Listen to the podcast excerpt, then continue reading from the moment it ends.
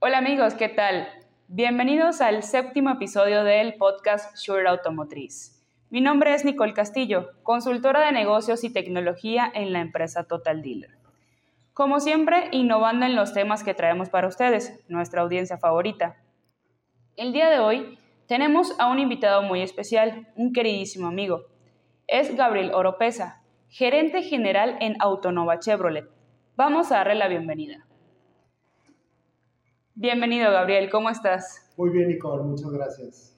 Qué bueno, un gusto tenerte acá. Bueno, muchas gracias a ti por permitirnos realizar este podcast en tus instalaciones, Autonova Chevrolet Guadalajara, y por tu tiempo, ¿no? Tu espacio, el espacio que nos dedicas. Gabriel, antes de comenzar con todo esto, me gustaría eh, primero reconocer y felicitarte por ese, eh, por ese reconocimiento oro que te dieron hace seis meses, si mal no recuerdo, a lo que es Autonova por parte de la marca por desempeño del año 2021. Y también vi por ahí en una de tus publicaciones en LinkedIn que se encuentran, eh, hace tres meses se encontraron en los primeros 10 puestos del top de ventas en México. Correcto, así es. Excelente. Ha sido un buen desempeño del año de, de la marca. En el 2021 tuvimos un, un, gran desempeño. Y bueno, como distribuidor nosotros hemos realizado nuestra parte y han sido acciones que hemos tomado y bueno, estamos hoy día en una muy buena marca como lo es General Motors a través de su canal Chevrolet. Excelente, sí, he visto que, que ahí van, ¿no? Este, en buenas posiciones y, y, hacia adelante. Esa es, esa es la realidad. Eh, antes de entrar al tema que venimos a tocar, que es Fiore, eh, me gustaría que nos platiques, bueno, a nuestra audiencia, que le platiques un poco de quién eres tú, cuántos, cuántos años llevas en la industria automotriz. Este, no sé, cuéntanos un poco de ti. Claro, con todo gusto. Eh, soy Gabriel Oropesa, trabajo aquí en Chevrolet Autonova desde hace 20 años. En el 2002 comencé con esta aventura de, de trabajar en la industria automotriz ha sido una gran experiencia, la industria es totalmente eh, alucinante, cada año te presenta retos muy diferentes, los cuales nos ha llevado a aprender muchísimo en el camino. Mi historia ha pasado por diversos departamentos, eh, comencé yo en el área de sistemas, en el área de tecnología, aquí en el distribuidor, hace en el 2002, y de ahí he pasado por diversos eh, departamentos, diversas áreas, donde estuve en lámina de pintura, conocí el taller de servicio, refacciones, prácticamente conocí todo el tema del distribuidor y basado siempre en tecnología me llevó a, explotar toda esa información que para el distribuidor es tan importante a tomar decisiones inteligentes. Hoy día ocupo el puesto de gerente general y pues bueno, seguimos trabajando para poder tener Autonova en los mejores lugares que podemos. Así es, y, y durante este tiempo lo has logrado, lo has hecho muy bien y además que el, justo el pasar por todas las áreas y conocer realmente las necesidades de cada uno, cuando llegas a un puesto de una gerencia general, ya tú sabes cómo atacar o buscar soluciones para atacar esos problemas que cada área representa. Así es, tal cual. Perfecto, Gabriel. Pues nada, de nuevo agradecerte, gracias de verdad por tu tiempo y bueno, que podamos estar grabando en las instalaciones. Hoy, ¿qué vamos a hablar o qué tema vamos a tocar en específico? Es un tema mm, interesante, delicado, motivador. Tendría muchas descripciones. Vamos a estar hablando un poco sobre lo que es la Fundación Infantil Oncológica Reconociendo la Educación. Tengo entendido, tengo entendido que formas parte de esta fundación. Cuéntanos un poco el por qué o sea, ¿cómo llegaste ahí? ¿Cómo nació? ¿Por qué pasó? ¿Por qué se crea esta fundación? Claro, con gusto. Eh, Fiore, como bien dices, es una asociación que nace en el 2011, eh, empieza sus operaciones en ese entonces y surge de una experiencia, eh, como bien dices, son complicadas. Fiore es una niña que tuvo cáncer, lamentablemente ella no tuvo la, la oportunidad de salir avante de este suceso, de esta experiencia. Y la, lo que vivieron sus papás junto con una psicóloga, una buena amiga mía, eh, que fue entre ellos tres los que tomaron acción para poder fundar esta asociación, El objetivo principal de ellos fue apoyar a que otras familias, a que otros niños, a que otros padres que están viviendo la misma experiencia por la que ellos pasaron, fuera un poco menos tortuosa o un poquito con ciertos apoyos en el camino.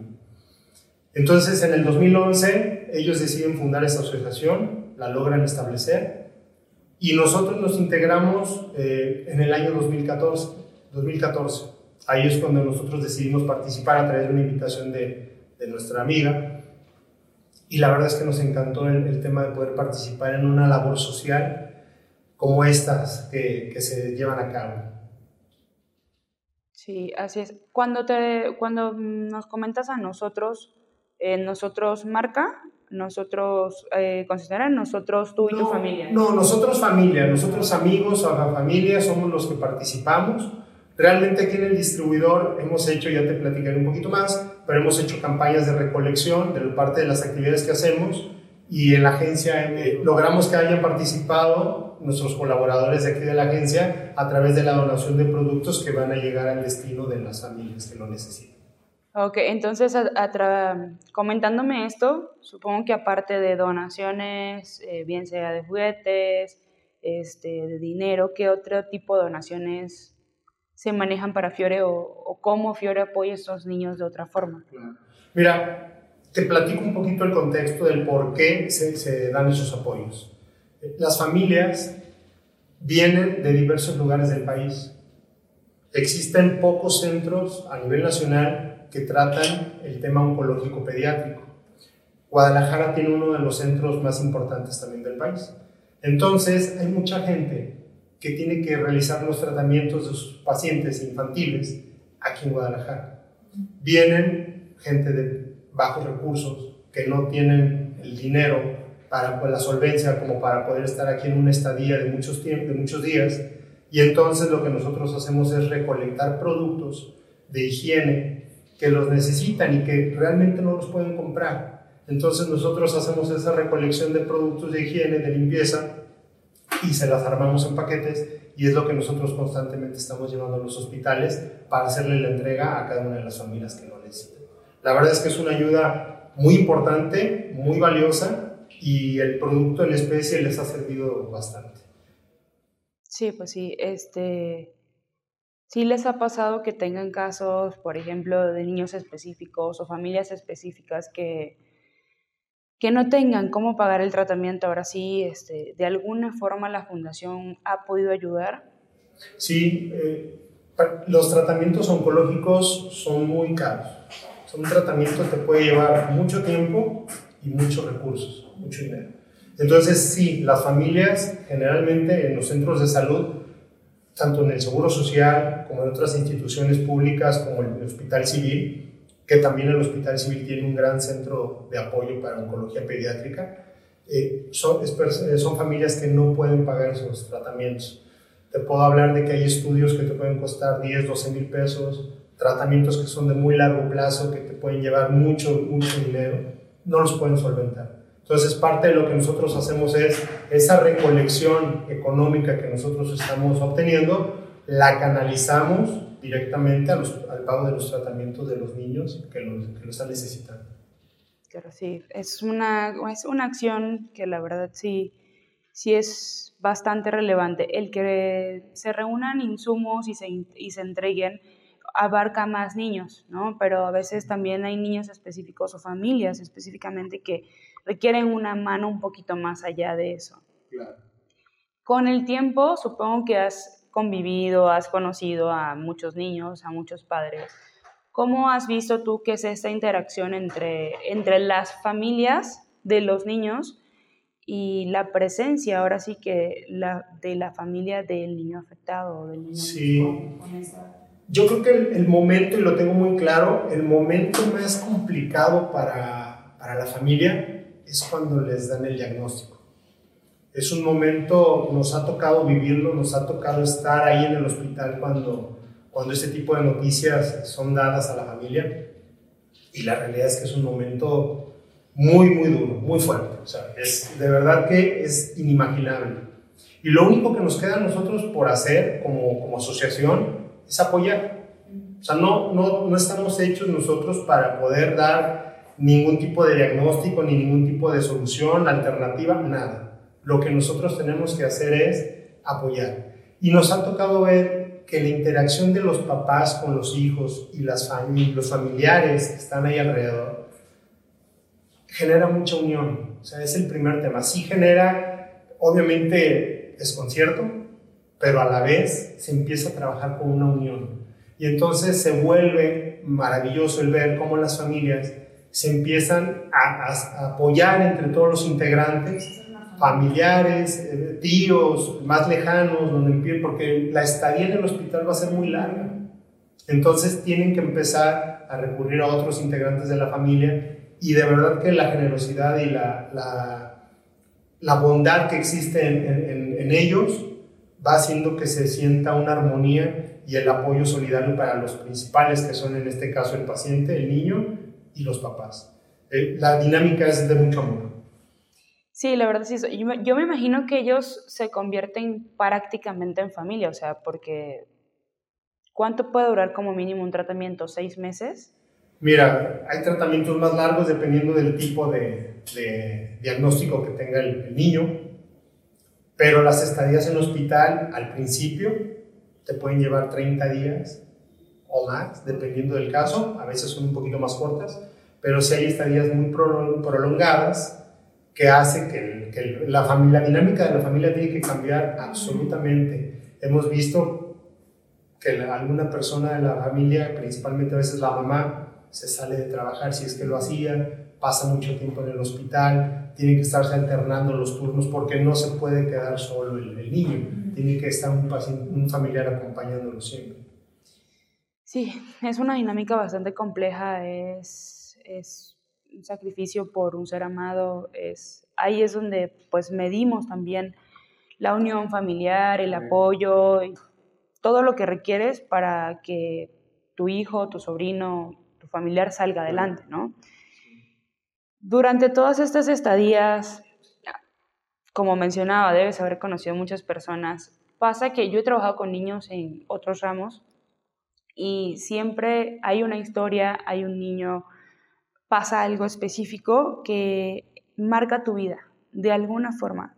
Te enseña a verla diferente, eh, te da miedo o simplemente aprendes a, a, buscar otra perspectiva de la vida.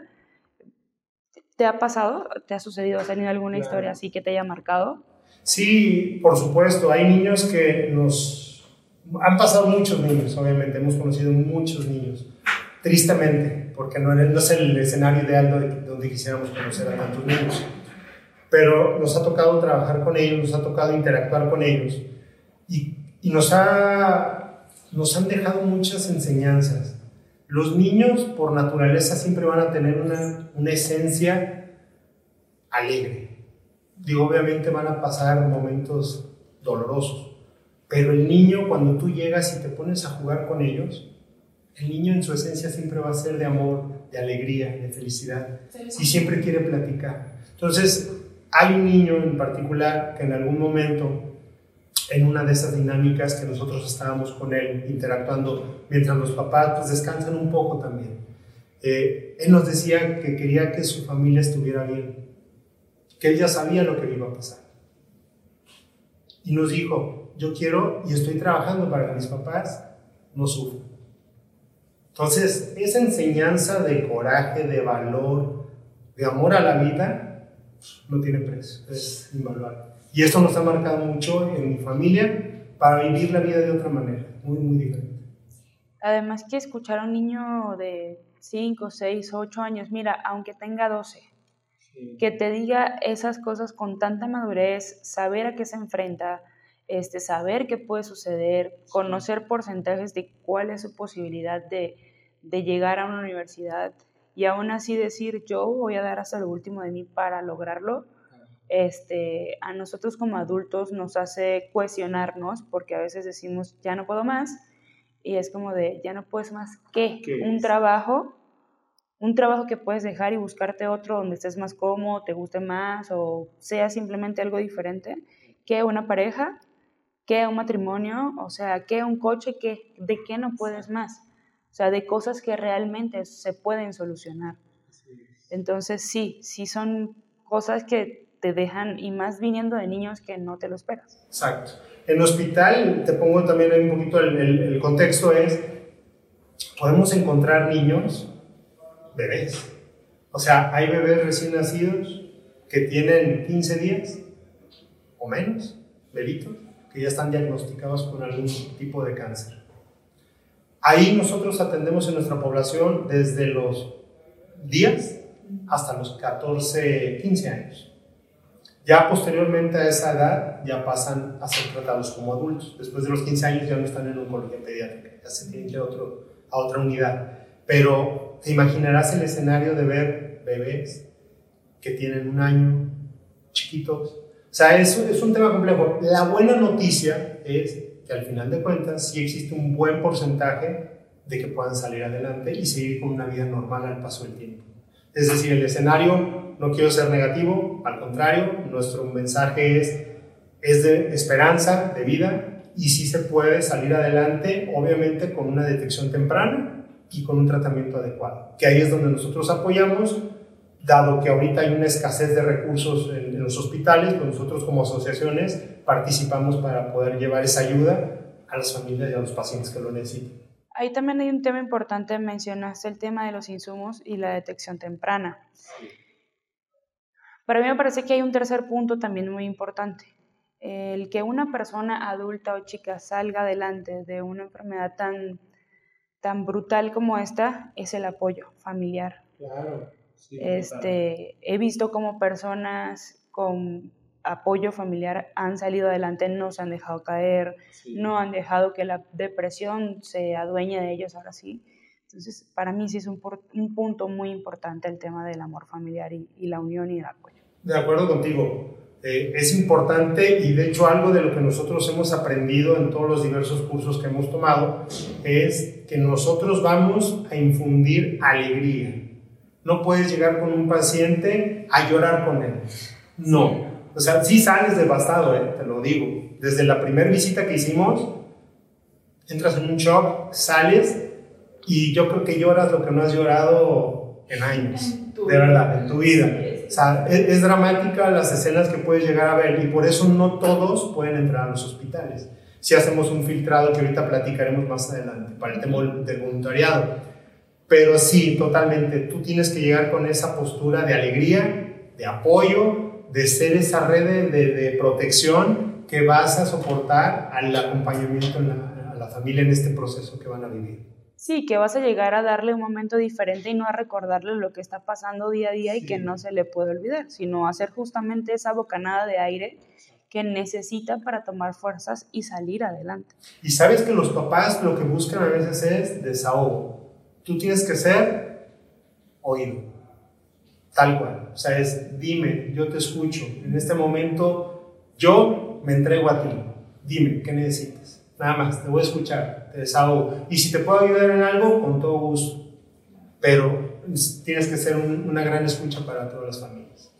Sí, sí, sí. Ahorita justo que mencionaste que habían tomado cursos para prepararse, son dos cosas que van atadas a los cursos veo desde el punto de vista de, necesitas preparación emocional y sentimental para justo lo que te encuentras con lo que eh, volvemos. No es un tema de victimizar a quienes son el voluntariado, sino de que tampoco es fácil. O sea, no es, fácil, fácil, ni estar allá, ni estar de este lado y no, no sentir el quisiera hacer más o quisiera cambiarlo, ¿no? Entonces, emocionalmente ¿Cómo has tenido que prepararte para que estas eh, imágenes, circunstancias, situaciones no afecten tu vida personal, en casa, trabajo, a ti como ser humano? Nosotros hemos tomado diversos cursos, capacitaciones. De hecho, cuando nos invitaron a participar en la asociación, primero tienes que hacer un examen psicológico para ver si estás apto para poder participar. Si tienes las condiciones adecuadas para poder hacerlo. No, reitero, el escenario es no te puedes quebrar adentro del hospital. O sea, tienes que llegar con una solvencia emocional para poder hacer frente a las escenas que vas a ver o a los llantos de los niños porque están en tratamiento. Hay diversas, e, es un ambiente donde te puedes deprimir. Entonces debes estar primero pasando un examen que sí te garantice que puedas vivir esas experiencias. Nosotros hemos tomado, y creo que la parte más importante de lo que nosotros hemos aprendido es a través de cursos de tanatología, donde nos han enseñado el entender el proceso que al final de cuentas todos vamos a vivir, inevitablemente. Entonces, esos cursos nos han enseñado a entender el proceso de la muerte, obviamente el proceso de la vida, que va acompañada con la muerte inevitable, y a entender el porqué, y a entender que hay algo más para esos niños que están viniendo a esta vida a enseñarnos algo. Ese paso por el cual ellos están viviendo aquí, nosotros lo, vivimos con esas experiencias y entonces entendemos que al final del camino pues es algo inevitable que va a suceder en algún punto de nuestras vidas y lo hemos entendido así y nos ha permitido asimilar todas las experiencias que hemos visto en el hospital. Con cursos de tanatología entonces manejas mm, la parte tanto emocional, sentimental, como con como las herramientas que puedes aplicar dentro de. Correcto. Sí, o sea, finalmente es un aprendizaje integral, porque sí, sí te están enseñando y te están preparando para entender ese proceso de inevitable de la vida. Sí, lo único seguro que tenemos en la vida es la muerte. Ahora sí que que es lo único que tenemos muy seguro. Muy seguro. Este, perfecto. Entonces, aparte de estos cursos, que yo lo veo más desde justo, desde cómo asimilar lo que puede suceder después de encariñarte por N cantidad de tiempo o llenarte de esperanzas de que puede suceder o esperas que suceda lo mejor. Eh, aparte de estos, ustedes tienen que capacitarse de alguna otra forma para cómo los van a tratar o cómo pueden jugar con ellos, o tienen que conocer previamente el diagnóstico. No, muy buen punto el que estás mencionando. Realmente los diagnósticos nosotros, reitero, nosotros no somos ni doctores, ni vamos con la finalidad de apoyarlos en un sentido de, de resolver el tratamiento, nada. O sea, nosotros no nos metemos en esa parte.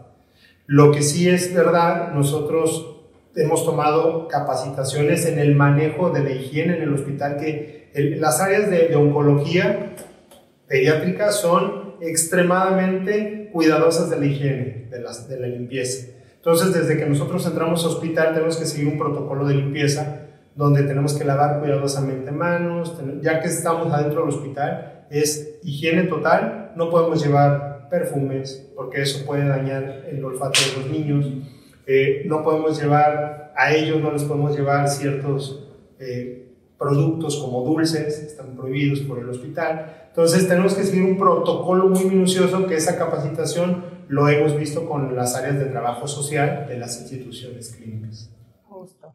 Sí, pues sí, o sea, no creo que puedan comer dulces y también Ciertas cosas pueden, pueden darle alergias, este, también dependiendo de, aunque usted, aunque me mencionas, ¿no? Me dices, oye, es que a nosotros no nos interesa el, el diagnóstico, pero ¿qué pasa si, por ejemplo, uno de los niños tiene, no sé, algún tipo de cáncer que le permita no tener una movilidad quizás tan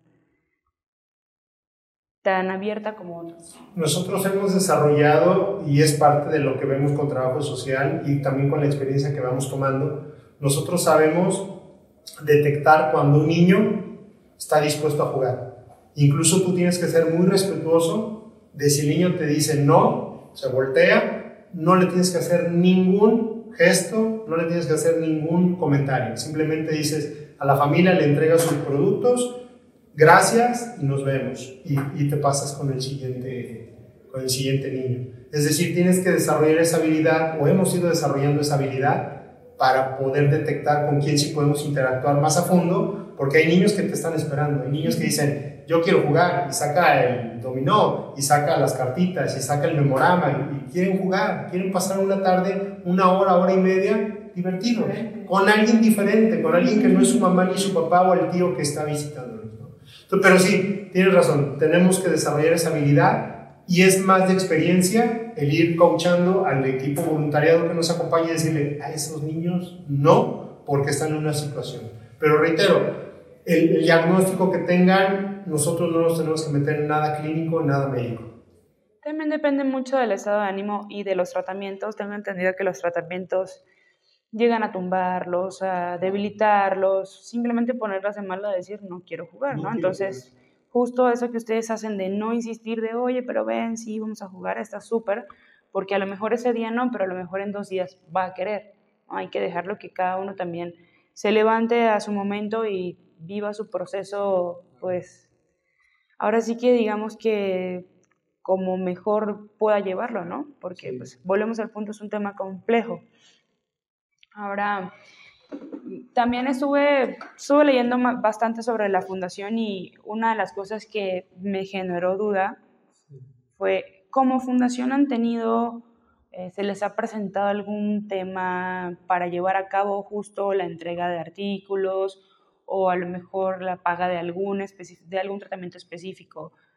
¿Han tenido algún tipo de traba para que esta fundación continúe creciendo? A lo mejor voluntariado, no hay o las personas están apáticas o muchas personas no pasan la prueba. Ahí, ¿cómo, cómo es esa situación? Sí, la permanencia de la asociación siempre es un reto. Nosotros en Fiore todos somos voluntarios, nadie cobra un peso. Nosotros somos voluntariado totalmente. Eso es una de las premisas esenciales de la, de la fundación. No vivimos de ella. Estamos para servir y lo hacemos con mucho gusto y a través del voluntariado. Sí, el tema de tener voluntarios es complicado. Muchos empiezan muy entusiastas, ¿sabes? Es como que sí, vamos a apoyar, vamos a ir al hospital.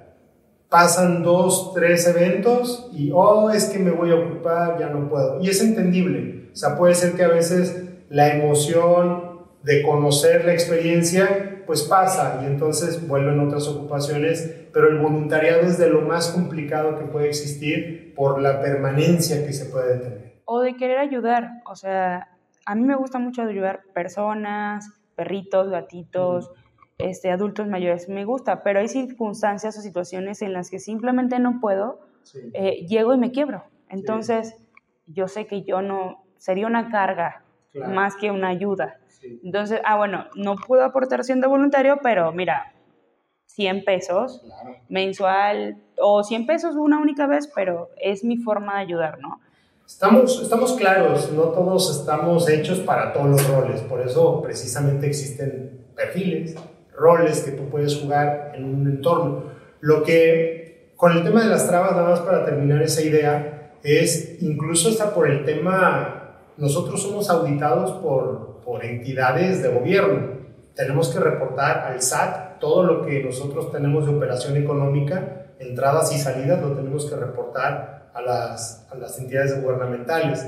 Igual a la corporativa de fundaciones, de asociaciones civiles, también tenemos que entregar nuestros reportes. Entonces todo está muy auditado. Eh, pero las trabas también para poder eh, lograr la continuidad de esos permisos de operación también son un tema. O sea, sí te implica mucho, mucha administración y pueden llegar a ser algunas trabas que te pueden impedir la, la operación. Tiempos. Sí, pandemia pues, fue un golpazo también porque no pudimos visitar hospitales. Lo que sí podíamos hacer en pandemia fue llevar los, los paquetes de ayuda y pagar tratamientos. Eso fue lo que estuvimos haciendo, pero nos impidió de estar presentes en hospital, que, era, que es algo de lo que es muy valioso. El, también el estar acompañando a los niños es algo que nos enriquece. Entonces, si sí hay trabas, afortunadamente las hemos ido sorteando y esperemos que podamos seguir así por mucho tiempo. Así va a ser. Seguramente sí. Sé que muchos de nuestra, de nuestra audiencia se van a sumar. Sé que hay muy buenas personas de, con corazones muy nobles este, que al ver esto van a decir, yo quiero saber más y pues al final les damos los datos para saber cómo pueden ser voluntarios o colaborar con esta fundación.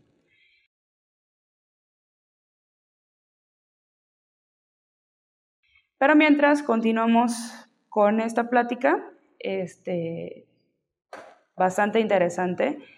Ahorita que tocas el tema de que se les presentan trabas, por lo que entiendo más administrativas, temas de permisos. Trabas referente a hacer algún tipo de alianza, negociaciones, negociaciones todas sin fines de lucros. Hablamos de a lo mejor se, se unieron con alguna otra fundación para hacer algo en específico de hecho, hace poco vi una propaganda de Canelo que está haciendo el quimiotón. Sí, sí, él, él ha sido un promotor de, él está colaborando con Nariz Roja o con Canita, no me acuerdo una de las dos asociaciones, eh, él está colaborando con, con asociaciones aquí en Guadalajara y lo que hace es diversos eventos donde si tú donas una parte económica, él la duplica, o sea, él pone otra cantidad igual. Entonces han hecho muy buenas interacciones, siempre con la finalidad de, de poder pagar los tratamientos. El recurso es insuficiente, Nicole, de verdad, insuficiente. Sí, te creo, Gabriel, son muy costosos y volvemos al punto, no sabemos cuánto tiempo vaya a llevar un tratamiento tan costoso. Entonces, estamos, literal, es una moneda al aire. ¿Ustedes como fundación han podido hacer algún tipo de alianza o algún tipo de Sí, tenemos, tenemos eh, hemos hecho interacciones muy, muy interesantes con, por ejemplo, hay una empresa aquí en Guadalajara que también es un despacho contable internacional, eh, Deloitte, con los que hemos realizado eh, visitas al hospital y ellos han hecho recaudaciones masivas, donaciones masivas. Entonces, eso nos ha permitido surtir nuestros almacenes para un buen periodo de tiempo y poder hacer llegar más, más ayuda a, los niños. También hemos hecho sinergia con otra asociación que también apoya a niños con cáncer, Mi Gran Esperanza, con los cuales también estamos haciendo el pago de tratamientos eh, oncológicos para seguir apoyando. Entonces sí, sí hemos podido establecer vínculos, sinergias y apoyos, porque al final de cuentas todo este movimiento no importa quién sea la asociación, lo que importa es que el destino se vea beneficiado y en este caso que nos atañe a nosotros, que son los niños con cáncer, es apoyarlos en la mayor cantidad posible de casos.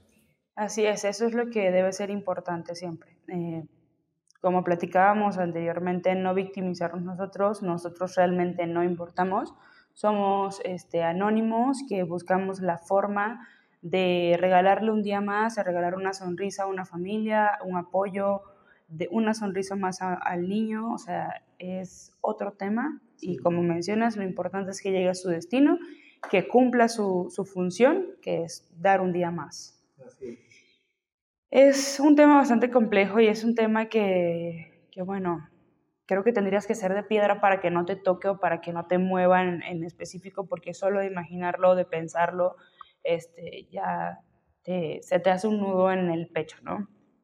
Este, pero como fundación, espero de verdad que sigan las fundaciones en general eh, unificándose para trabajar ah, con este, para este fin en, común, ahora sí. Y, Gabriel, antes de cerrar, ya estamos a punto de, de cerrar, pero antes de cerrar, hay algo que me ha pasado por la cabeza. Tú que te desenvuelves en este mundo, que estás como más metido y conoces más, sé que debes leer muchas noticias referente a esto eh, debes hacer tus chequeos, igual, al igual que tu familia. Con base a toda esa experiencia que has tenido, vivencial y pues emocional, sentimental,